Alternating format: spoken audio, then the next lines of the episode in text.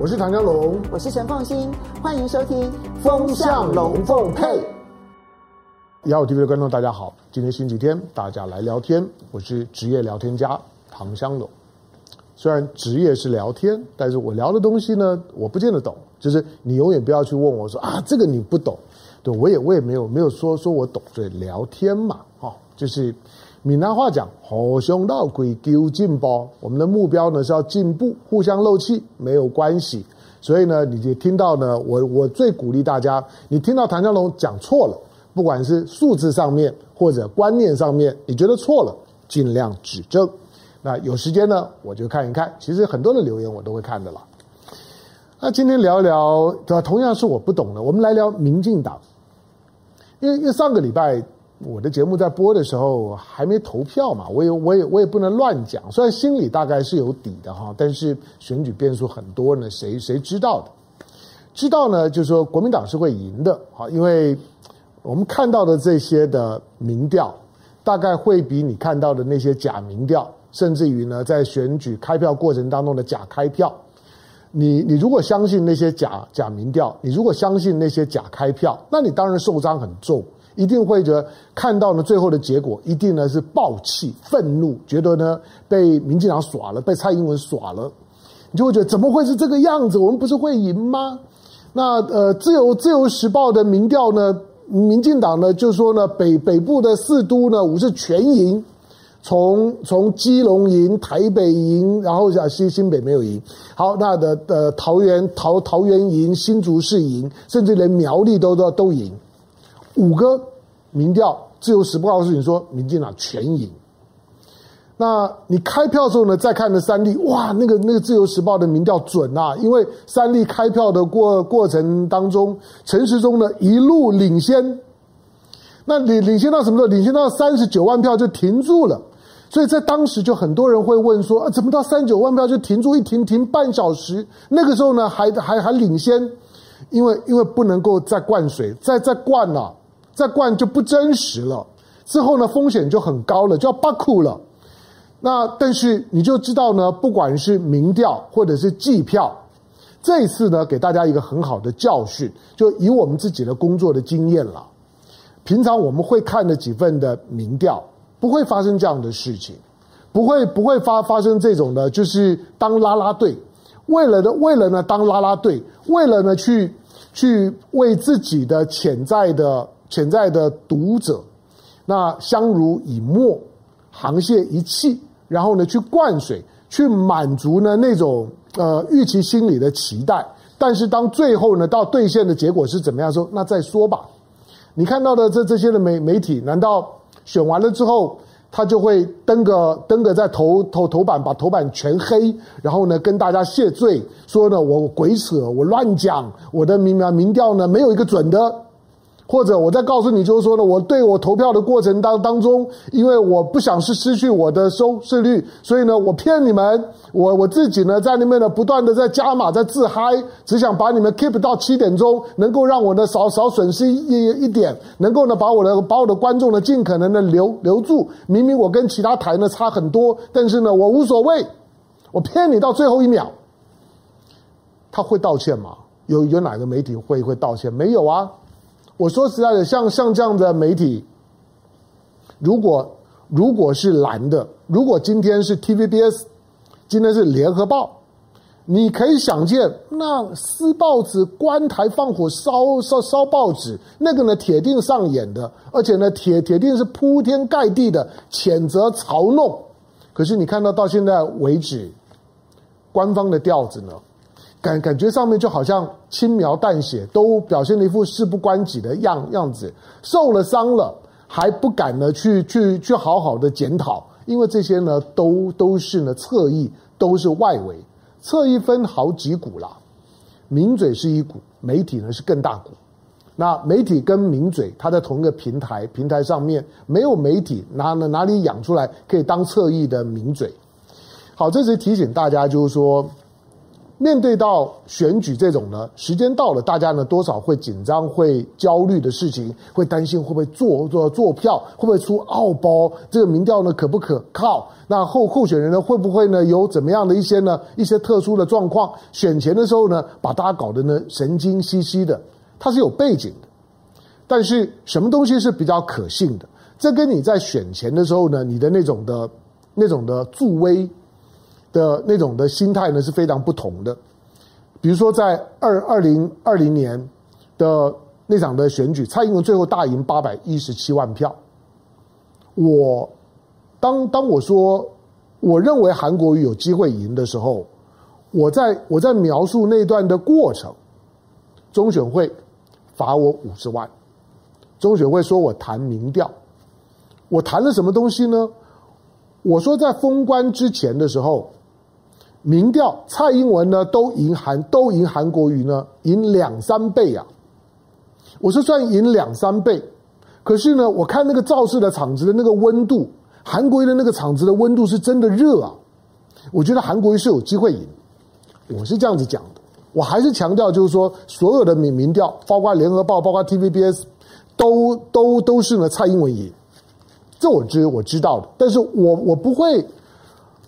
我不会呢，去昧着良心去告诉你说，不，哪一份的民调呢？其实韩国瑜是赢的，没有选前，所以韩国瑜最后呢，民调盖牌。他为什么盖牌？因为所有的民调，包括蓝营的民调，他都不会赢啊。那蓝营的民调都都不会赢，我们难难道会说，哎，这个其实民调呢，呢什么什么民调，韩国瑜赢，而且呢，这是呢多多多多久以来呢，可能最有机机会可以呢扳倒蔡英文的，没有，所以。在在寻求一个你有政治立场是一回事情，但是寻求一个在重要的事件当中有公信力的舆论，那又是另外一回事情。那什么样的媒体有公信力？我觉得当台湾的 NCC 在这次选举完了之之后都不敢采取一些的动作，那要 NCC 干什么呢？我说了，国民党这这一次党产反正也也没有了。然后呢，媒体呢也没有了。以前呢，民进党呢，只要轻轻松松还党政军推出三台，他好像呢就已经是就已经是金光附体，就是呢好像稳赢的，就是站在一个道德的高位上面。现在的党政军都都不是国民党啊，国民党根本就是一个就就是一个政治上面的阳春户、单干户，那也没有党党产。党党的这些呢，所有的这些所谓的附随组织，每个呢都都被呢清算的要死。那选举的时候，候选人不管我提名多少人，也没有也也没有什么党中央的这些呢挹注一点点啦，service，就像就像婚礼包红包一样随一下，但是那是绝对不够的。但是这些候选人是怎么选？又没有媒媒体，从四十八台到五十八台。勉勉强强，你说呢？跟国民党、跟蓝营的关系呢，稍微好一点，立场上面亲近一点，就一个，就 TVBS，民进党还想整死他，还想要把他把他频道呢给进电视，其他的你你看到的，几乎从头绿到尾，从浅绿，从深绿到墨绿，从绿到黑的排一排，那又怎么样？但是现在你难道你要期望 NCC？去认真的去检讨媒体的生态吗？没有那么带走，不可能。好，那你看到的这种的在选举当中所呈现出来选举文化跟政治呃文化，为什么蓝绿会有不同？我刚刚讲，就这种的情况，当二零二零年选举的时候，二零一六年选举的时候，为什么蓝营的媒体不敢这么恶质的去操作？不管是操作开票，不管是操操作民调，没有蓝营的媒体敢。即使蓝营的媒体不多，但是也不敢，也不会，因为媒体最核心的是公信力。可是绿营的为什么敢？而且媒体会这么的不要脸，去做这种的这么恶质的操作，把把自己的这些的这些呢支持的政党捧得高高的，选前的时候快乐到最后一一秒。让支持者也跟着呢，就是反正呢吃迷迷幻药，迷幻到最后一秒，到开票的时候都还不放过。四点钟开票到七点钟，那个迷药呢，迷幻药的药效都还没有退。为什么敢这样？那就是政治文化的问题。好，选完了之后，十一月二十六号投完票，到到现在为止呢，已经已经一个礼拜了。投完票之后呢，你有没有觉得就是说，国民党赢了，有什么好客气嘛？国民党本来就本来就赢，而且大赢。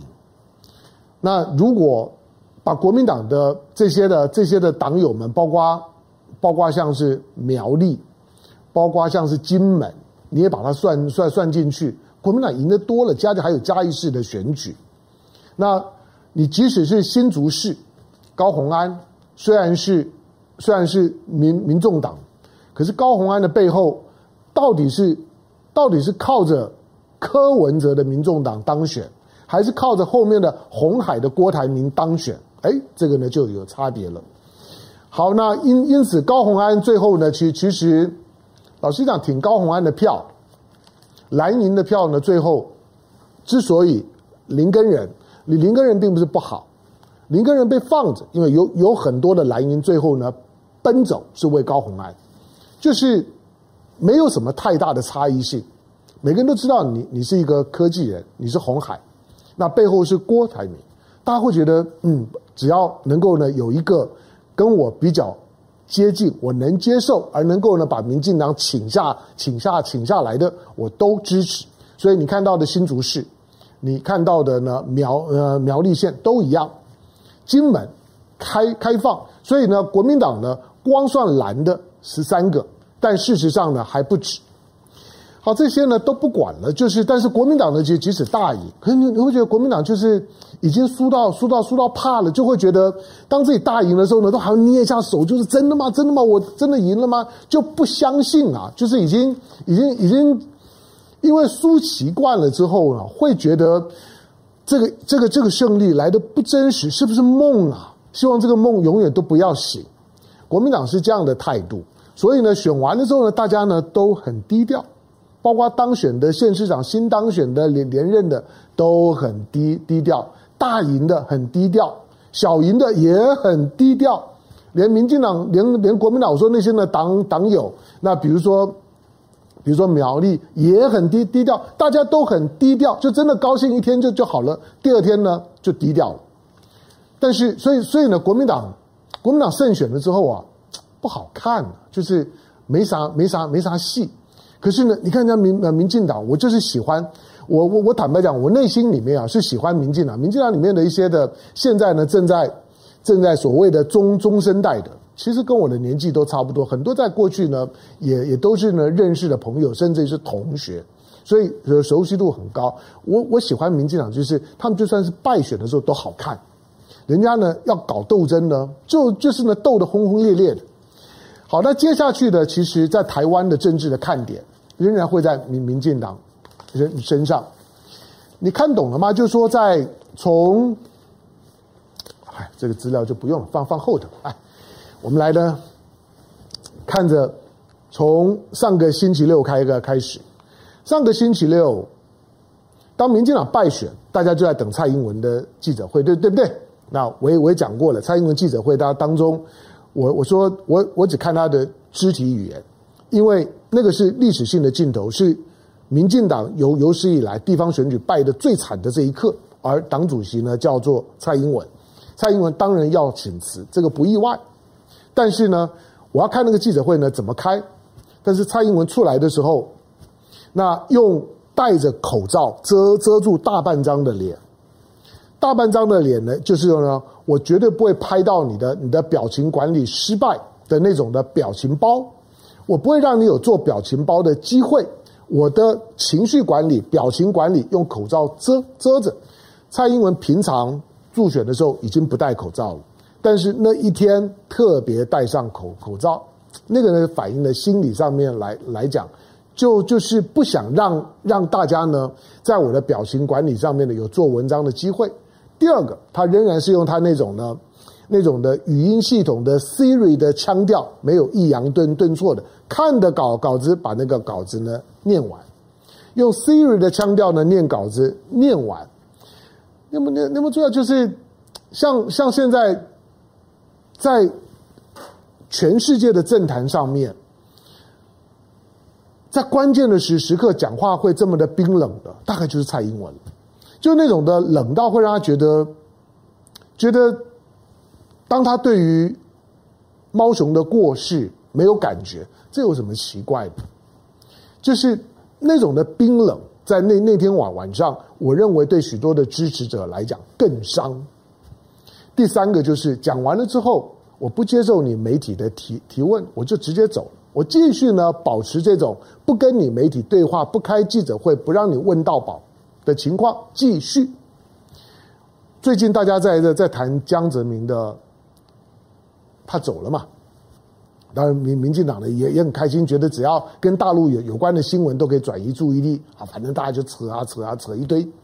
可是你看到呢，江泽民过去的历史镜头里面，大家一定会播一幕，就是他在当当香港的记记者在在问到，就是说呢，呃，北北京的当局支不支持董建华在当时的特首？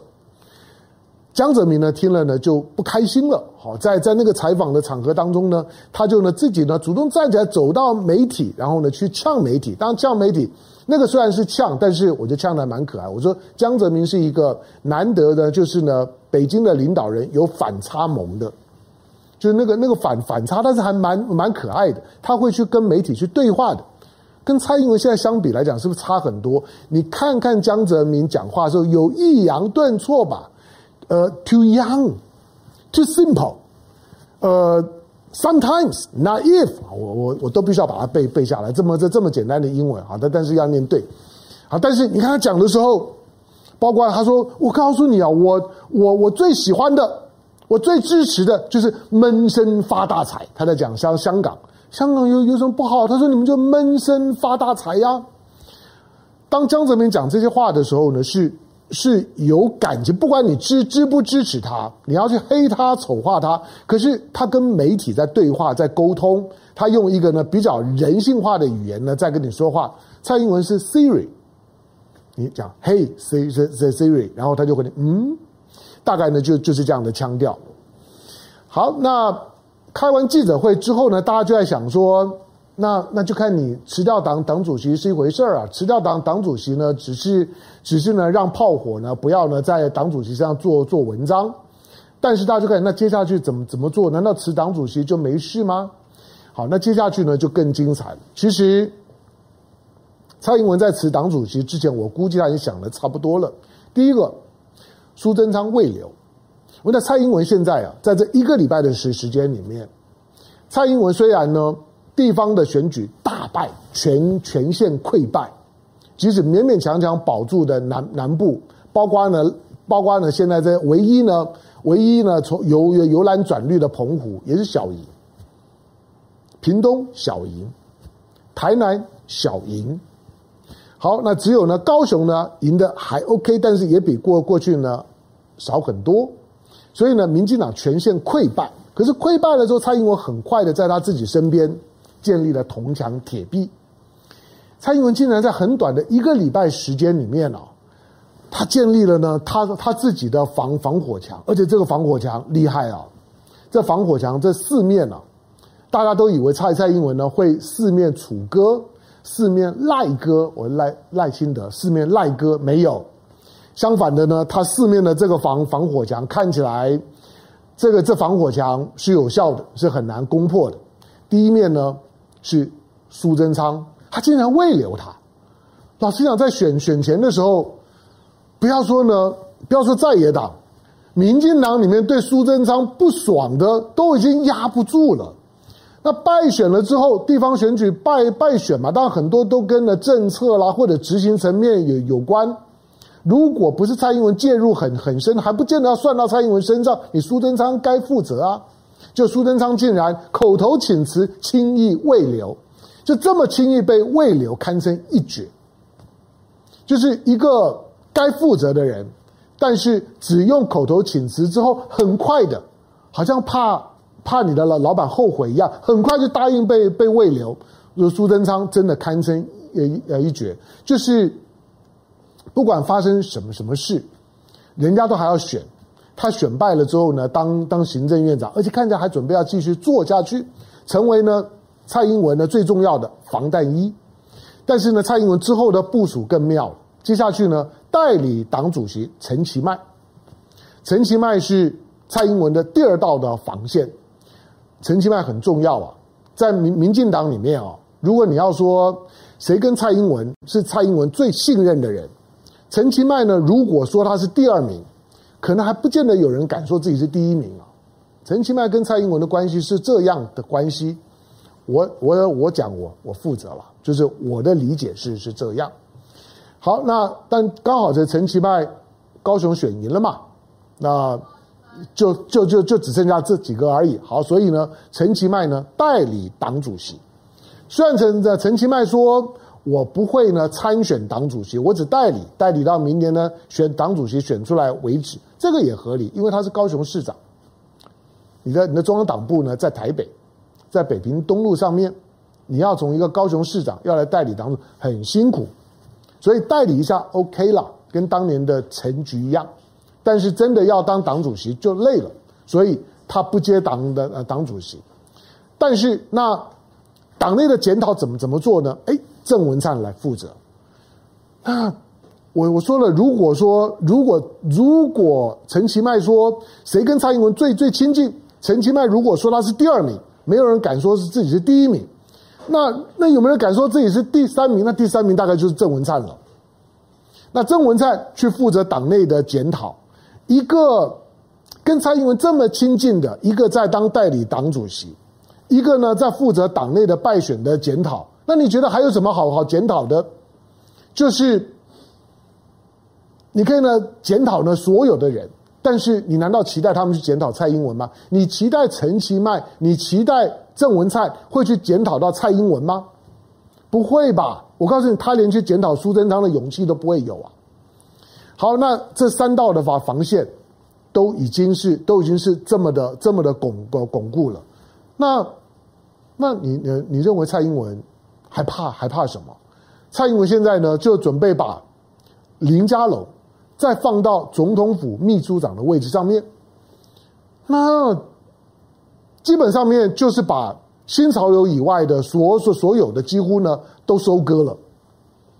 因此，当侯侯友谊第一次选举的时候呢，大败输苏贞昌三十万票，苏贞昌输的灰头土脸。二零一一八年，但没关系，大败了之后当院长，大家就想说，民进党的政治人物选输没有关系啦，选输都会升官的。那个林佳龙再次证明，这次输四十五万票，但是准备要呢，要要当总统府秘书长。我我我我是很佩服，就是说呢，民进党的这些政治人物，就是你败到这个样子，我就算给你一个位置的时候呢，大概都会不好意思吧。但是每个人呢，看起来都兴高采烈的各就各位。加上林佳龙之后，蔡英文就在那个铜墙铁壁里里面了，基本上不太担心党内的炮火，大概都不会到他身上。好，那接下去呢？要攻城的是是是谁？攻城的？大概就是赖赖清德了。赖清德当然就会有比较大的困难。赖清德跟蔡英文在这场选举当中的预判，其实从选前的两个人已经可以看得出来。这次的这次的九合一选举，在选前的时候，跟民进党有关的有两个老人家站出来，一个你看到的是是科技业的。好，企业界的曹新成穿着防弹衣出来，那举举起呢反中的大旗，黑熊部队，我捐钱。那开开始呢，甚至于是臭臭国民党、臭蓝军，那认为认为所有的除了蔡英文以外，除了民民进党以外，其他的呢都烂货，基本上面呢都是呢卖台集集团。那这个是曹新成，科技大佬。那另外一个科技大佬。是李远哲，中研院的院长，诺贝尔化学奖的得主。李远哲出来臭蔡英文，那你就知道，从两个有科技背景的，一个有产业背景，一个有学学术背景，都都是呢顶级人物。但是呢，一个呢在在呢在凑呢蓝军，另外一个呢在凑蔡英文。选完了这之后，你想李远哲为为什么出来？当然，李远哲一出来，大家就知道那个呢是在为为败选之后的赖清德如何上位，在呢预做暖身。好，那赖清德现在是蔡英文的副手，接下去民进党最大的变数，最好看的一幕就是赖清德会不会表态选党主席？当总统兼党主席，总统大败了之后，我副总统来兼党主席，大家都会一般不懂台湾政治的人，大概都会觉得说，那总统跟副总统不不不是一个搭档吗？但是很抱歉，他们两个人是不搭的，他们是不搭档的。那两个人呢是不和的，只是为了二零一零年、二零二零年选举，为了党内的团结，勉强送作堆。那勉强送送作堆，现在呢，反正呢戏也快要快散了。蔡英文呢也提早跛呃跛脚了。蔡英文现在呢就在自己的安全保卫的状态里里面，所以赖清德为他自己的二零二四年的着想，这可能是他的最后一战。那赖清德势必要表态，因此呢，党内呢就会开开始，民进党党内就是看着有多少人会表态挺赖，有有多少人敢去攻蔡英文所设下来的铜墙铁铁壁，不管是。苏贞昌，不管是陈其迈，或者是郑文灿，或者是林佳龙，这个四个，呃，四王一一后吧，啊不，不能说四王一后，因为又王呢，其实其实是是蔡英文，就这四个人，我们可以称为王的男男男人。好，那蔡英文呢，作为作为女王，这四位呢现在是王的男人，但是谁敢去去攻蔡英文？你必须要先攻破这四个王的男人。那这个时候呢，赖清德的角色至关重要。赖清德会不会选党主席，大概就决定了接下去民进党的路呢会怎么走。如果赖清德不敢选，那民进党的败选的检讨就结束了，他就会定调在蔡英文的那句话，就就就是选民不希望看到我们一党独大，是吗？你作为一个选民去投票的时候，你是这样想的吗？你你到底是堵拦蔡英文，堵拦民民进党，还还是只是单纯觉得说啊，不要让民进党这么这么大？那所以呢，这这次呢，稍微听下去一下在野党是吗？可是蔡英文是这样讲，而且现在的民进党的党内的气氛就是告诉你说，选民呢在告诉民民进党，我不会让你太独大，但是呢，呃，中央的选选选举就是民民进党，地方就就是在野党，好像。